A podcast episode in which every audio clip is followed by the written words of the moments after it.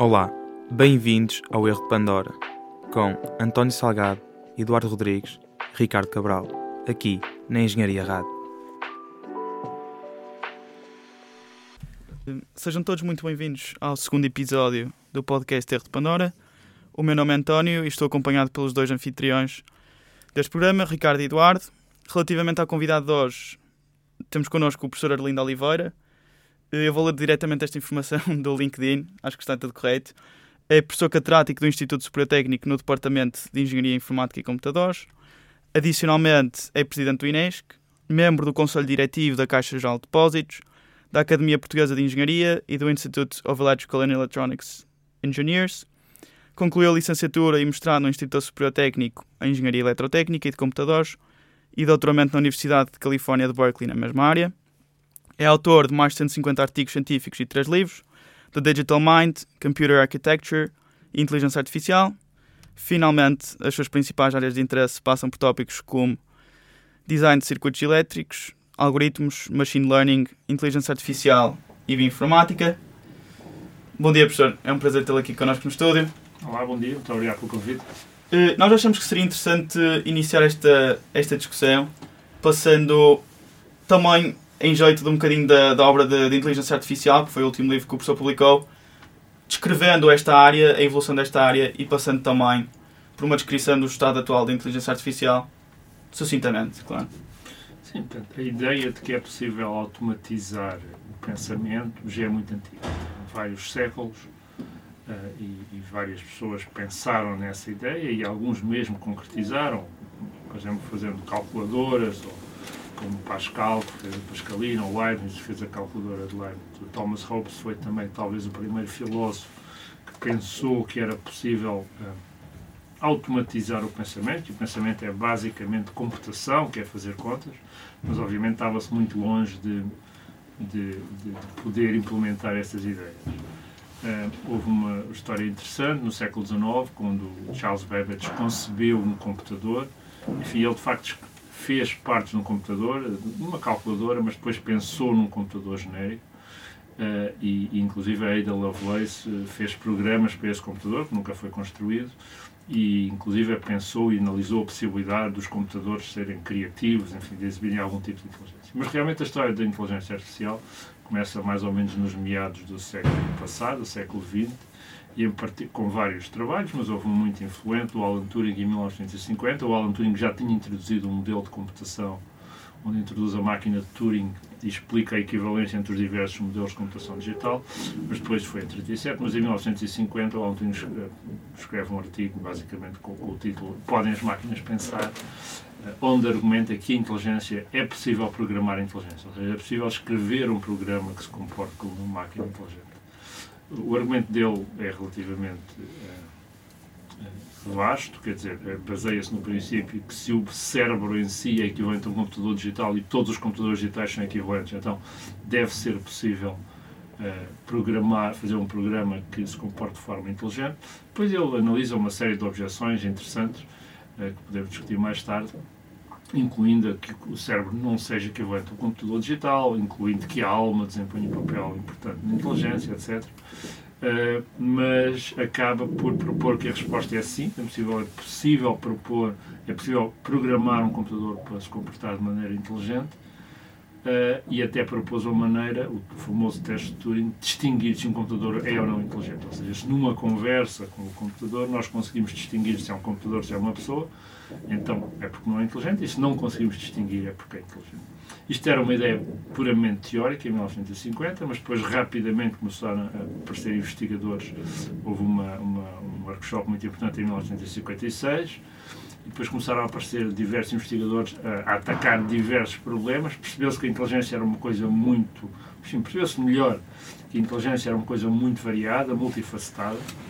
Atacaram-se problemas de planeamento e procura, problemas de raciocínio, uh, demonstração de teoremas matemáticos, problemas, atacou-se também o problema da linguagem natural, como é que se percebe língua natural, quer escrita, quer falada, problemas de percepção, de visão, de robótica e, finalmente, desenvolveu-se ao longo destes 70 anos uma área muito importante que o próprio Alan Turing se referiu no artigo dele de 1950, que é a ideia de fazer os computadores aprenderem com a experiência. Em vez de termos de programar cada comportamento inteligente, fazer os computadores aprenderem com a experiência. Esta área da aprendizagem automática, em particular, teve muito impacto em diversas, outra, em diversas outras áreas. Há um bocadinho de ruído. Mas talvez. Não problema. Sim, podemos scope. É,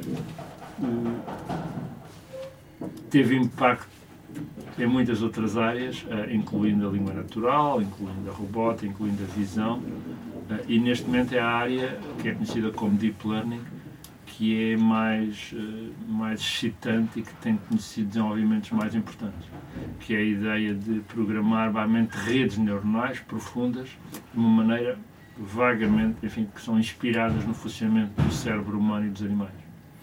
O professor também na, na, sua obra fala de um terceiro processo, da, da ideia de emulação, não é? Que também acho que é interessante explorarmos um bocadinho. A ideia de emulação é uma ideia um bocadinho diferente, um bocadinho ortogonal à inteligência artificial mais tradicional. Mas é esta ideia, nós, nós temos modelos cada vez melhores uh, de células, em geral, e em particular de neurónios, e conseguimos simular com grande precisão, com grande exatidão, modelos elétricos de neurónios quer de neurónios individuais, que foram caracterizados em muitas experiências e em muitos uh, laboratórios, quer de redes de neurónios. Nós conseguimos simular redes de neurónios. Nós acabamos de publicar agora um artigo onde uh, simulamos uma pequena parte do, do, do, sistema do cérebro de um, de um pequeno verme, que é o C. elegans, cuja estrutura do cérebro se conhece completamente, porque ele só tem 302 neurónios nos sexos e há modelos complexos. Portanto, nós conseguimos, conseguimos uh, simular este cérebro completo C. elegans e também já há modelos razoavelmente bons de alguns animais mais complexos, como por exemplo a, a, a mosca da fruta, a drosófila. Uh, e, portanto, conceptualmente, pelo menos, é possível simular no simulador elétrico estes, estes neurónios, uh, que, que, como sabem, comunicam entre si através de sinais elétricos, e é, agora aqui já é mais conceptualmente possível do que fisicamente possível, eventualmente simular um cérebro completo de um ser humano ou de um, de um mamífero, um primata, por exemplo. Eu digo que conceptualmente é possível, porque se nós tivéssemos o circuito elétrico, de facto, conseguiríamos simular, embora fosse um computador muito grande e a simulação fosse muito lenta, uh, mas é difícil obter o circuito elétrico, não é? Portanto, para obter o circuito elétrico tínhamos basicamente de fazer a engenharia inversa do cérebro. Há maneiras de fazer isto. Teoricamente, as mesmas técnicas que foram usadas no C. elegans e na mosca da fruta poderiam ser usadas no cérebro humano. Elas passam por eh, dissecar estes cérebros muito finamente, identificando cada neurónio, a ligação de cada neurónio, mas a escala é uma escala brutal. Apesar de tudo, há pessoas que acreditam que esta é uma tecnologia pode ter futuro. Porquê?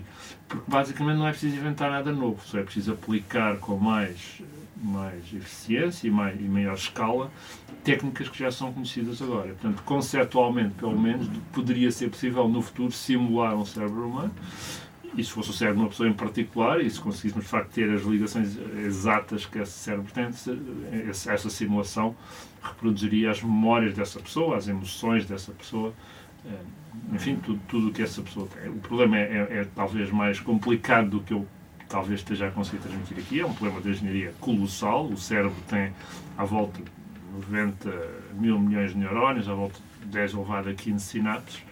Portanto, é uma escala muito, muito grande, é um órgão muito complexo, mas conceptualmente poderia ser possível, e tanto que é conceptualmente possível que já se fazem simulações de, de, de, de animais muito mais simples, em particular do C. elegans, e de alguns subsistemas de, de, de, modelos de animais modelo mais complexos. Em relação a isso, eu tinha uma questão que se prende com o facto eu acho que mais do que propriamente mapear o, o cérebro, por exemplo, no caso, se calhar, desses animais não se, não se pensa tanto, mas temos uma questão do domínio sensorial que está, digamos, não está exatamente no cérebro, que, tem, que, uhum. tem, que está demonstrado noutros órgãos e noutras, noutros sistemas, subsistemas do nosso corpo. Até que ponto também isso aumentaria muito a dificuldade? Eu não sei que tipo de domínios sensoriais tem uma, uma mosca da, da fruta ou, um, ou aquela primeira criatura mas se eles também chegaram a esse ponto de, de, de, digamos, simular também esses, esses sensores, esse, essas Sim. partes. Portanto, é, obviamente, a ideia de simular um cérebro humano, ou, ou outro cérebro qualquer, tem de passar também pela simulação dos estímulos, não é? Que não faz sentido simular um cérebro que não tem estímulos nenhum. E, portanto, por exemplo, no caso do C. elegans, eh, o C. elegans tem um conjunto de sensores muito simples, que são de facto simulados. Aliás, os comportamentos da simulação são comparados com os comportamentos do C. elegans real, para ver se a simulação está próxima. Se de simularmos alguma coisa completa, maior, como uma da fruta, teríamos também de simular, digamos, os inputs visuais e outros tipos de sensores que tem. No caso de um ser humano, teríamos de simular não só os cinco sentidos, conhecemos, mas há outros tipos de sentidos que não são, não, geralmente não são considerados, exemplo, o sentido do equilíbrio, eh, uma série de, de, de, de, percepções sobre o próprio organismo que não vem incluídos nos cinco sentidos. Mas a ideia que está subjacente a essa ideia eh, é sempre a de simular um cérebro e num ambiente correspondente. Claro que isso aí levanta logo. Ok, isso como é que se faz? Bom, há duas maneiras, basicamente, a meu ver, acho que falo nisso nos meus livros, que é ou se põe um robô, não é? com um aspecto mais ou menos humanoide, e o robô tem olhos, tem ouvidos, tem tacto, etc. E, portanto, digamos, estimularia o, esse cérebro simulado com uh, inputs que vêm do mundo real. É? é? uma possibilidade, obviamente vamos ter um robô sofisticado, etc., mas isso não é nada que não se possa fazer. Ou então simularíamos isto num ambiente virtual. Vocês provavelmente conhecem alguns jogos onde a simula de futebol e outras coisas, onde a simulação é, é muito realista e, portanto, a partir de um simulador de um ambiente virtual, poderíamos, em princípio, gerar os, os, estímulos visuais, os estímulos auditivos, os estímulos sensoriais e outros, temperatura, por exemplo, eh, que, que, que existiam no mundo real. Portanto, em última análise, eh, isto começa a ficar muito parecido com o Matrix, não é? Então, é, é, tudo simulado. No Matrix, a única diferença é que os cérebros são reais, os cérebros não são simulados. Portanto, isto ainda vai um bocadinho para além do Matrix, não é? Por outro lado, a vantagem disto é que, em princípio, poderíamos ter um cadastro mesmo numa nave espacial e daqui a mil anos chegar a outra estrela, não é? Que é uma coisa que é difícil fazer com, com o corpo humano ou com o cérebro humano. Aliás, as viagens interestelares vão ser sempre provavelmente impossíveis, ou pelo menos extremamente difíceis, com, uh, com suporte biológico. E, portanto, é, é, natural que nós, se alguma vez viajamos para outros sistemas solares, seja baseado uh, numa inteligência artificial digital que pode ou não reproduzir a inteligência humana. A capacidade de, emular um cérebro humano está mais limitada pela nossa falta de conhecimento de como é que efetivamente é transmitida a informação num cérebro humano ou está mais limitado pela falta de poder computacional de o fazer. No fundo, isto depois também acaba por tocar um pouco não é, naquilo que é uh, se estamos ou não no limite da lei de Moore. Um, e, e pronto, nesse sentido. Está limitado, está limitado fortemente pelas duas coisas. Por isso é que eu, nesse aspecto, não sou particularmente otimista que seja uma coisa que nas próximas, até ao fim do século se consiga fazer. Está fortemente limitado pelas duas coisas. Por um lado, está limitado porque não é só.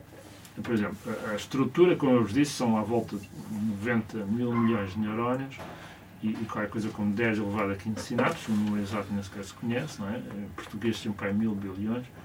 Uh, e, portanto, simplesmente fazer o levantamento disto tudo uh, é muito, muito difícil, não é? Depois, os próprios neurónios são coisas complexas. Portanto, o neurónio tem uma dinâmica que é relativamente complexa. Nós, neste momento, caracterizamos, nós, eh, os cientistas, caracterizaram milhares e milhares de neurónios. Eu já estive a fazer simulações de neurónios específicos uh, de rato e, e, e, de, e, de, macacos, cujos modelos são os mesmos. Portanto, nós conseguimos modelar o, o funcionamento destes neurónios específicos.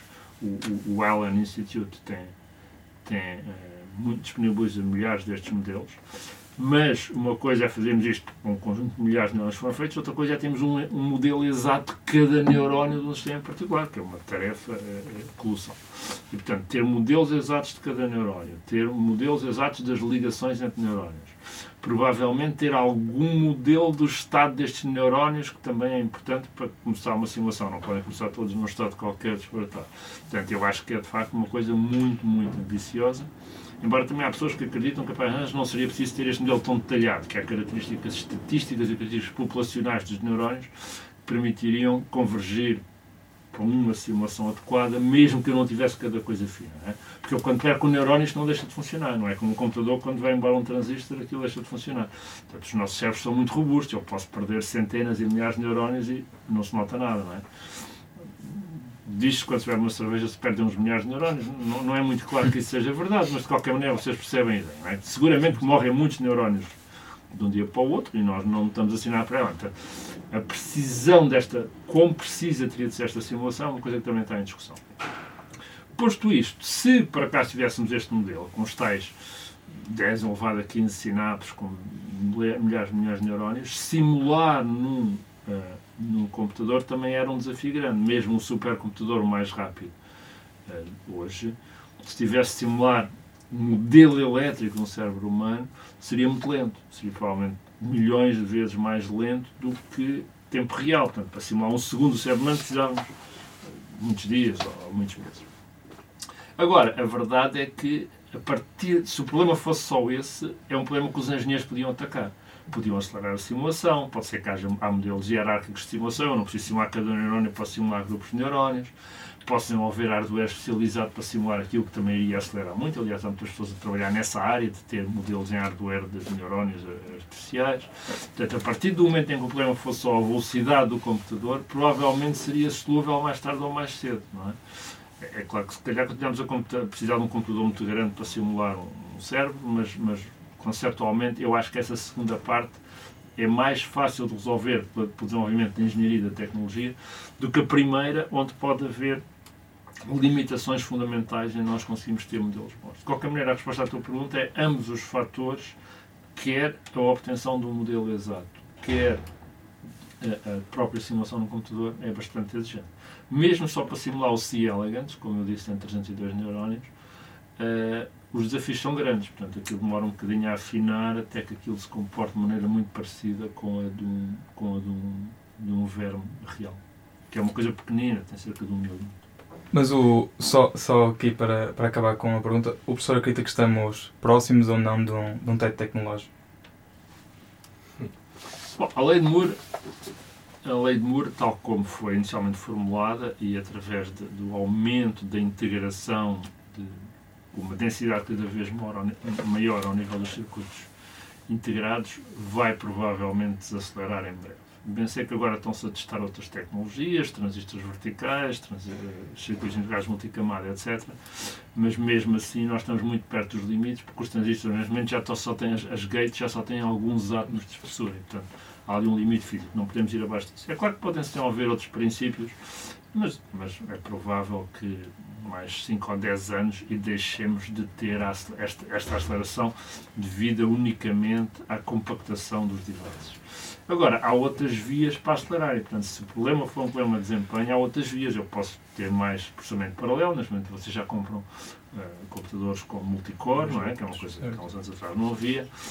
Eu agora compro 8 cores, mas daqui a uns anos posso comprar 80 cores ou, ou 180 cores. A páginas tantas uh, já nem se percebe bem para que é que eu preciso de tanta capacidade computacional, não é? Porque neste momento um, um, um, um iPhone tem, tem uma capacidade computacional brutal, provavelmente que já não é toda usada para, para quase coisa nenhuma, e depois tem as arquiteturas específicas. Neste momento, o iPhone, por exemplo, tem uma parte do processador que é só dedicada a correr redes neuronais, justamente com o objetivo de correr inteligência artificial e fazer o reconhecimento da face, etc. etc. Portanto, os limites da lei de Moore também é preciso dizer que já há muitos anos que se diz que a lei de Moore vai acabar em breve. Há décadas que se diz isso. Eventualmente eu posso estar enganado outra vez. Mas, mas eu acho que sim. A lei de Moore, como, puramente como resultado da integração do número maior de devices no circuito integrado, vai provavelmente se acelerar. Mas há outras vias para manter ganhos, ganhos de, de velocidade e isso é provável que se mantenha mais umas décadas. Se houver essa necessidade. Quer dizer, se a única coisa que a gente usa aos telemóveis é para, é para, é para escrever. Para ter um Instagram. É, é, exatamente, para ter um Instagram. se calhar não é preciso muito mais do que temos agora, mas já vai haver aplicações onde provavelmente é preciso mais. E, e a questão, por exemplo, dos. Incluindo a IA, não é? Quer dizer, pois, exato. Se a Siri ficar mais inteligente e não tiver também de mandar tudo para ser executado alguns num servidor uh, remoto, não é? fizer processamento local, portanto vamos precisar de mais processamento e novas arquiteturas vão provavelmente abrir esta possibilidade. Exato. Isso que é a questão também dos computadores quânticos, que é uma, uma tecnologia completamente. Os computadores quânticos são uma tecnologia completamente ortogonal. Eu não sou particularmente crente que os computadores quânticos venham trazer ganhos de velocidade muito grandes relativamente aos computadores digitais tradicionais. Tem algumas aplicações específicas. Depois há outras áreas da, da, quântica que são importantes, a comunicação quântica, etc. Os computadores quânticos estão mais convencidos que serão importantes em algumas aplicações específicas, por exemplo, simulações moleculares, etc, etc do que em geral, por exemplo, para correr IA ou machine learning. Mas enfim, isto nunca se sabe, a tecnologia é difícil de prever, o facto de, de eu não de eu não ver que sejam particularmente promissores os computadores quânticos nesta área não quer dizer que não esteja enganado e que não, e não possa vir a haver breakthroughs. Mas tem de haver alterações significativas da, da tecnologia, tem de escalar muito, tem de escalar milhares de vezes. Enfim, os computadores originais também escalaram muitos milhões de vezes.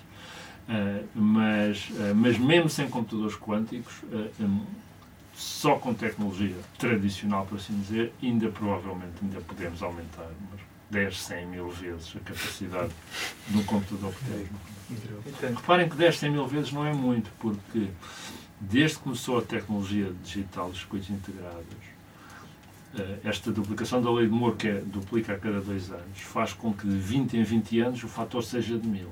Mas nós estamos nisto há praticamente seis décadas, o que significa que o poder de um computador poder que tem mais ou menos a mesma coisa, multiplicou mil milhões de vezes em 60 anos. ok? Se eu tivesse de fazer um iPhone com a tecnologia dos anos 50, 60, ocupava o tamanho do estádio das Antas, não é? Vou usar um aqui que vocês conhecem bem. Portanto, não era uma coisa prática. Portanto, mil não é muito. Mil é o que aconteceu a cada 20 anos nos últimos seis décadas. Só comparado com a base há 60 Isso. anos. O, o salto depois torna-se mais difícil, não sei. Desculpa? Depois torna-se mais difícil multiplicar cada vez mais, é verdade, mas as pessoas também já dizem isso há várias décadas, não é? Portanto, Exato. é, mas, mas, é mais- mas a regra é mais ou menos esta. Há 60 anos temos multiplicado por mil a cada 20 anos. Portanto, já multiplicou por mil três vezes, não é? Dá os tais mil milhões. Eu, pessoalmente, mas isto agora já estou a adivinhar e, portanto, não, não me espantaria muito se ainda multiplicasse por mil mais 20 anos. Daqui a 20 anos estamos coisas mil vezes mais rápidas. O que é que a gente faz com telemóveis 20 vezes, mil, mil vezes mais poderosos é que eu já não sei responder bem, não é? Podemos fazer IA, ok, isso aí gasta tudo o que for preciso. Mas se não for isso, não sei muito bem. é. Eu não posso ver 5 vídeos ao mesmo tempo, não é? Mas- e muito menos 100 vídeos ao mesmo tempo. Mas também na altura provavelmente havia alguma dificuldade é, em prever o que é que algo um milhão de vezes superior não é? no que é que poderia ser utilizado. Eh, eh, Acho que também agora seria interessante passar por, por aquilo que o professor acha que será a evolução no próximo século, por exemplo, da da inteligência artificial. Se o professor acha que iremos conseguir, por exemplo, Artificial General Intelligence e qual é que acha que o, o, o mecanismo principal pelo qual iremos conseguir obter Essa isso? pergunta é difícil, não é? Portanto, a história da inteligência artificial, mais ou menos como eu referi, tem cerca de 70 anos. Portanto, prever o próximo século é prever mais do que está ser passado. Mas vamos dizer para os próximos, até ao fim do século, até os próximos 80 anos, que é mais ou menos outro tanto. Não é? Mais ou menos. É muito tempo, é muito tempo. A primeira coisa que temos de perceber é que vocês são novos, mas quer dizer, eh, por exemplo, ali, quando apareceu a internet, ninguém pensou que a internet fosse ser o que era. Quando apareceram os, os telemóveis, eu, eu- eu nunca pensei que as pessoas fossem cada um usar um telemóvel, ali nos anos 90. Quando apareceram os smartphones, ninguém pensou que os smartphones viessem a ser tão influentes na, na vida e na sociedade como agora. Portanto, é extremamente difícil prever a evolução de uma tecnologia há 20 anos a 20 anos no futuro, muito menos 80. Não é? Quer dizer, se, se vocês tentassem fazer aqui uma. se teleportassem 80 anos para trás, estamos em 1940, já havia aviões, menos mal, não é? já havia aviões, já havia carros, já havia carros, não havia computadores, quer dizer, não sabia o que era um computador, mas se nós andarmos só um bocadinho mais para trás, se vocês agora puserem, em vez de, em vez de 80 anos, puserem eh, 100 anos, ou 120 anos, aí estamos a viver num mundo profundamente diferente. Quer dizer, pá, os carros eram raríssimos, não é? Eh, As pessoas não conheciam carros, os aviões eram raríssimos. Esta ideia de vocês entrarem num aeroporto, entrarem num, num, num charuto de alumínio e daí a duas horas, a 5 horas estarem do outro lado do Atlântico era completamente ficção científica. Portanto, estamos a falar de 120 anos. É claro que 80 anos para o futuro, acho que podem acontecer duas coisas. Ou isto continua a evoluir e a mudar tão depressa como mudou até agora. E, portanto, as coisas que acontecerem daqui a 80 anos podem parecer-nos tão milagrosas como teriam parecido a tecnologia de hoje, eh, incluindo a internet, os telemóveis, etc. eh, como teria parecido eh, tudo isto aos nossos, às pessoas de há 100 anos atrás. E isto pode acontecer, acho que pode acontecer. Ou seja, acho que vocês vão com certeza viver até ao fim do século e portanto pode ser que no fim do século pá, estejam a dizer aos vossos netos epá, nunca imaginei em, mil, em 2020, 2021 que íamos poder fazer isto, lá, seja imaginem, sei lá, teleportarem-se para um robô para que está eh, em Marte, por exemplo teleportarem o vosso cérebro, a vossa percepção para um robô que está em Marte ou que está, ou que está na, Austrália, ou o que for. Enfim, estou só a imaginar coisas possíveis. Não é? Portanto, há esta possibilidade, a tecnologia vai continuar a desenvolver-se muito rapidamente e, portanto, vamos assistir a tantas e, e tão profundas alterações nos próximos 80 anos como assistimos nos últimos 80 anos. Também há quem diga que, que não, que nós, pá, nós tivemos as leis da física mais ou, mais ou menos, enfim, ali no, século, no século XX houve um grande desenvolvimento na nossa percepção, fim do século XIX, princípio do século XX, da nossa percepção das leis da física. Usámos as leis da física para, desde, desde automóveis, uh, dominámos a eletricidade, as comunicações, os, os, os circuitos integrados, os transistores, e muitas outras coisas. Portanto, e há quem diga, pá, mas agora mais ou menos a gente conhece as leis da física todas. É verdade que há coisas esquisitas nos buracos negros, é verdade que há coisas esquisitas nos mecanismos quânticos ao nível do, do, dos núcleos dos átomos, mas nada disso vai ter grande impacto na vida real, são coisas muito esotéricas. E, portanto, o grande avanço da humanidade aconteceu nos últimos 150 anos. E agora, a partir daqui, pá, vamos ter o iPhone 35, mas vai ser mais ou menos parecido. Vamos ter carros elétricos que andam um bocadinho mais mas uma pessoa que viesse aqui daqui a 80 anos ia achar um mundo muito parecido com este. Esta é a hipótese B. Eu, francamente, não sei qual destas, eh, qual destas possibilidades existe, eh, qual das possibilidades é real. Se daqui a 80 anos vamos ter um mundo muito diferente de agora, que parece ficção científica, e, e, que se eu fosse, digamos, transportado 80 anos para o futuro, seria tudo estranho para mim. Ou se pelo menos daqui a 80 anos vamos ter um mundo relativamente parecido com o de agora, mas com tecnologia um bocadinho melhor, etc, etc. Não sei qual é a resposta, eu estou mais inclinado a pensar que é a primeira. Mas é, um, é uma inclinação e há pessoas que pensam ao contrário. É, há algumas experiências interessantes.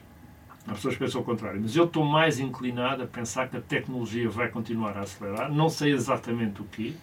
A inteligência artificial é um papel, mas há muitas outras coisas que podem acontecer ao nível dos materiais, ao nível da biologia, ao nível da maneira como nós controlamos, por exemplo, fenómenos como o envelhecimento e as doenças. Temos, por exemplo, nós, houve agora um desenvolvimento muito importante trazido pela inteligência artificial, foi o AlphaFold. O AlphaFold permite, neste momento, simular em computador o folding de proteínas, portanto, eu posso projetar novas proteínas, novas moléculas, novos tratamentos e, eventualmente, à medida que perceber melhor as células e porque é que os organismos envelhecem, pode ser que consiga, nas próximas décadas, retardar ou mesmo inverter o processo de envelhecimento. Pode ser que daqui a 80 anos as pessoas não morram de velhos, é? nem morram mais coisa nenhuma. Pode ser. Isso muda muito, não é? Quer dizer, as pessoas pensarem que vivem, mesmo que não seja para sempre que vivem 400 ou 500 anos, já muda muito a sociedade. Muda. Estão a ver? Eu, pessoalmente, acho que coisas dessas podem acontecer.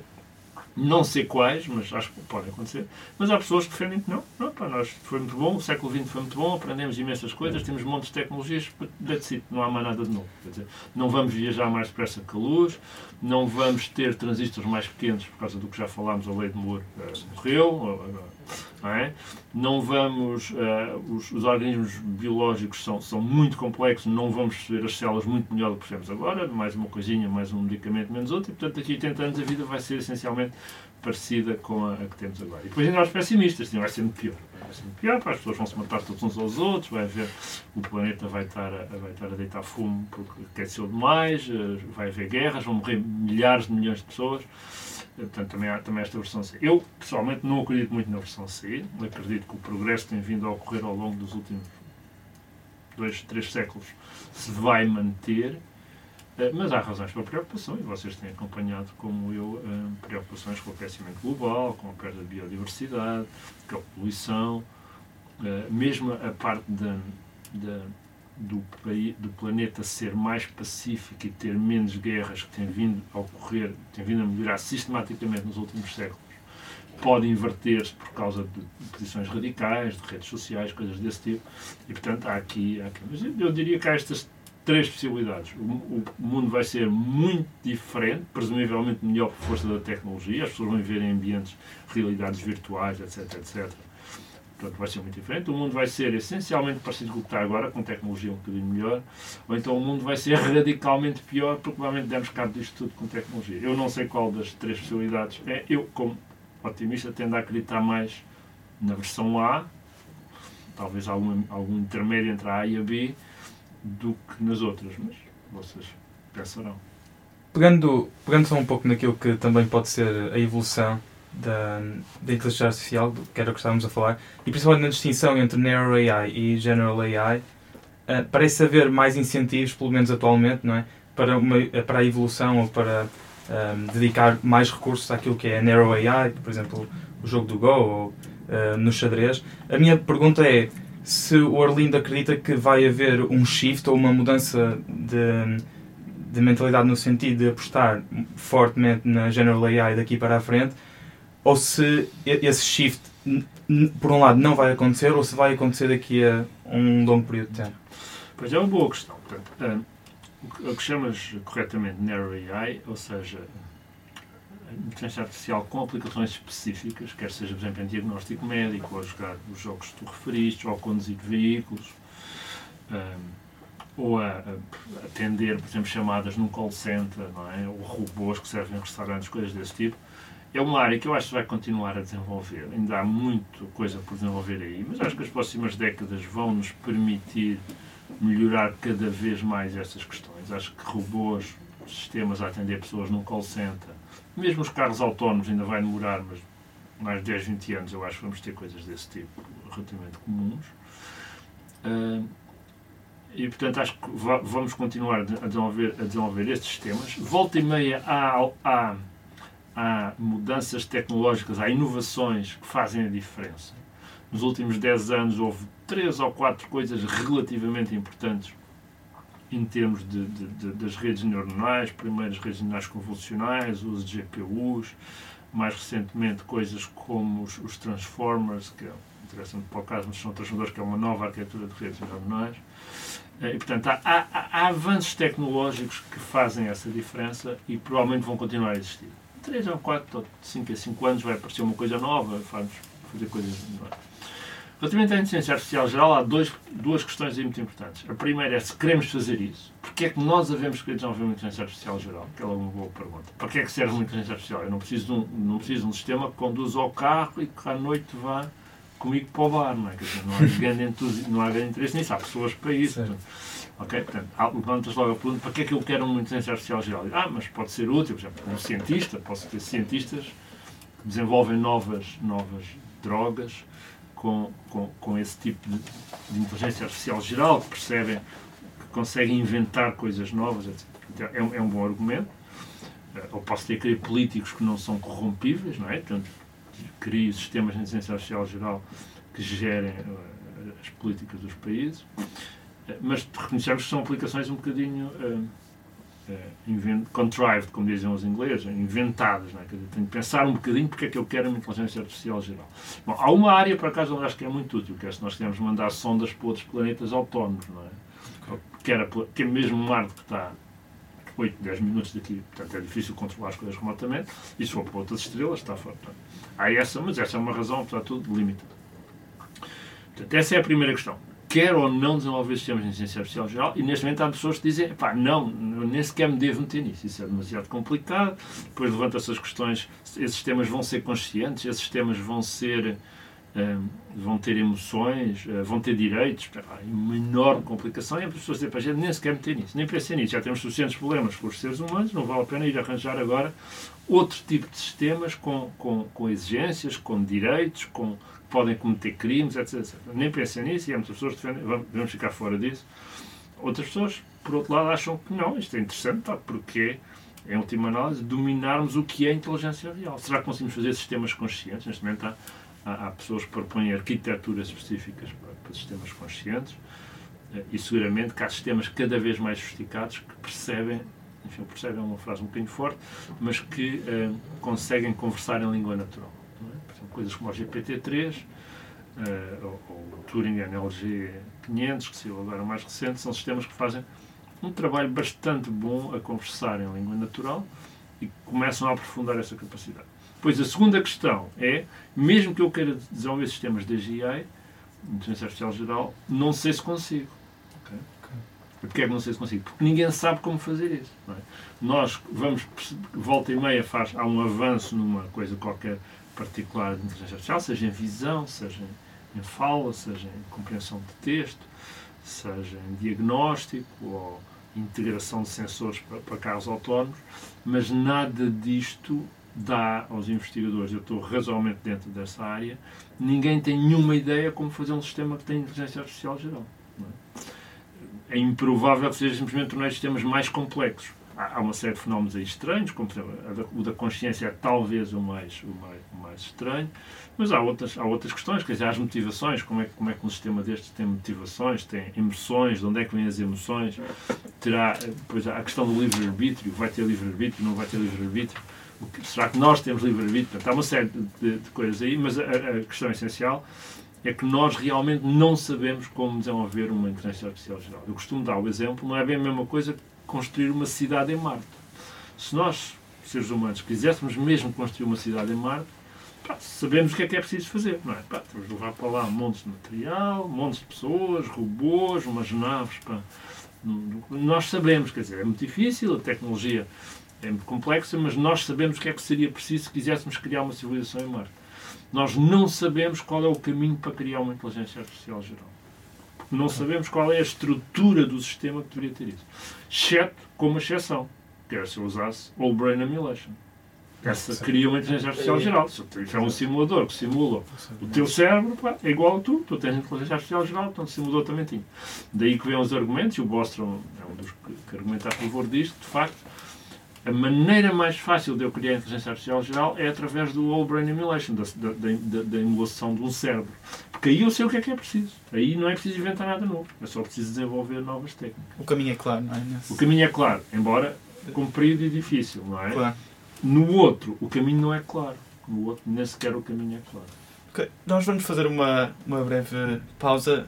No próximo episódio nós iremos continuar esta, esta discussão. Espero que tenham gostado desta primeira parte. Até já.